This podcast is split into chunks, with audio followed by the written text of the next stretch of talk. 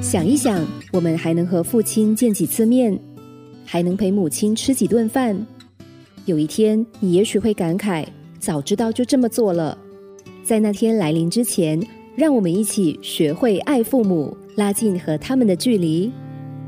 学会爱父母。今天节目当中继续是跟蒙福关爱的总监牙医来聊天。牙医你好，好，大家好。哎，我们两个都非常的幸运，因为我们的嗯父母都健在。嗯，对。对我真正开始学会跟父母亲聊天，而且真的是因为爸爸住院住的院那的时候那个时候哈，你才发现原来我对他很多事情不了解。而我们的谈话里头呢，以前哦都是你吃饭了吗？你工作了吗？好吗？然后等等，对不对？就对很平常的事情我。常是说这个笑话嘛，我每天打电话回去问我爸吃饭了没有，我爸就跟我说你是问早餐还是午餐，因为我那个时间我是不管任何时间都是问他你吃饱了没有，要哎怎么怎么跟他们聊。就如果我们有机会，我们可以从平时的生活，你吃饭了吗？等等哦，延伸谈一些他们的想法。嗯，比如说，你可以谈一下，那你你对云诺阿姨做这件事情的看法怎么样啊？嗯等等，，嗯嗯，嗯，就是先开放式的开谈放话式，开放式的谈话，就是呃拿周围的一些人数来跟他聊。我爸我爸会跟我聊国际新闻的哦，好啊。你有兴趣 吗？那他有兴趣就好了吧。他有兴趣，他有兴趣。我跟我留意到他跟他朋友也会聊，所以我会、我会偶尔跟他聊一些东西。可是，在跟他聊的过程当中，我发觉一个缺点，就是就是你不会，你不会那种我我少了那种。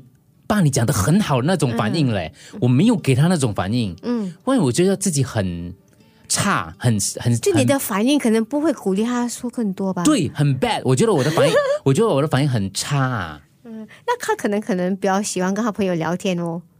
他朋友反应啊比较好一点，他朋友会给他互动，没有啦，那个谁比较适合啦之类的。嗯，那你可以有偶尔偶尔假装一下嘛，对，我要假装主动一偶下尔，哎，假装主动跟他聊韩国语跟蔡韩国语跟蔡英文的这个这个课题，诸如此类的。如果他因为他都看台湾那种这种比较多一些，主动跟他聊。OK，嗯然后另外一个是因为我们的，我、我相信我们这个年龄层的父母都已经年龄很大，对吧？对，如果有机会的话，而且或者我们应该应该怎么说？我们应该找机会呢，谈一下他们的，可能他们的愿望啊，他们人生下半场，他们希望怎么过之类的课题，可以可但是可以很轻松的说哦、我我我爸八十九了，还要怎么聊嘞？他怎么他会怎么样呢？不知道，他就说：“那我我我觉得就是说，哎，我我我刚开始说，哎，爸，你上次跌倒了之后哈，嗯那我只想问你，如果万一那次哦你救不活的话，你有什么遗憾 心愿？你有什么心愿？是我们这时候既然你有第二次机会哦，存活，我们可以去完成的吗？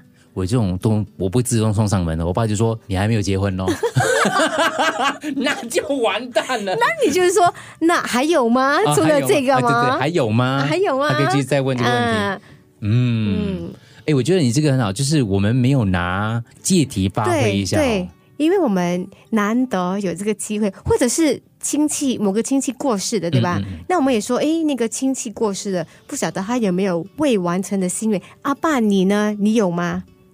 如果他讲了之后呢？那就哦，还有吗？哦，还有吗？讲了之后我们一定要做得到吗？不一定啊，不一定。对啊。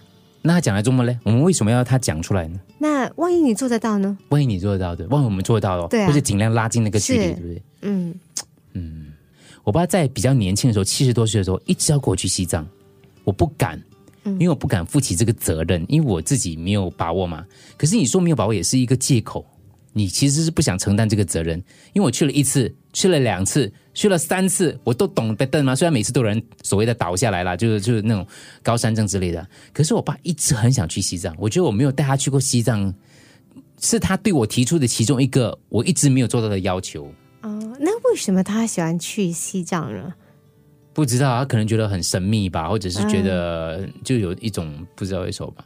那不然就跟他出国就好了吧？有有，所以我有去做别那的，就也完成啦，也完成了啦，也完成了。嗯，但是如果有一天他跟我讲说他很想去西藏，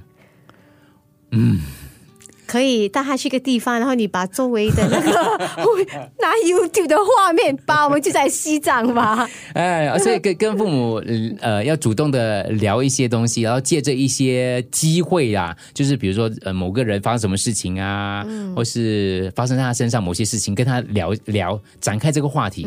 所谓的这些比较深入的谈话哦，我觉得不是我们不需要每天每次哦嗯都进行哦，嗯，那那也太过太过过压力 heavy 了吧，对对吧太？过重我了只是说，在我们接触的时候，如果有这个机会的话，我们应该延伸一下我们的沟通方式的可、的内容啊，而且你主动跟他聊哦，可能你的脾气会比较好一点。对，他主动跟你聊的话，主控权不在你的手上，你可能比较容易忙张，会吗？嗯，对。而且我也想，这类的课题，他们很少会主动说吧，对对，很少会主动说的。嗯。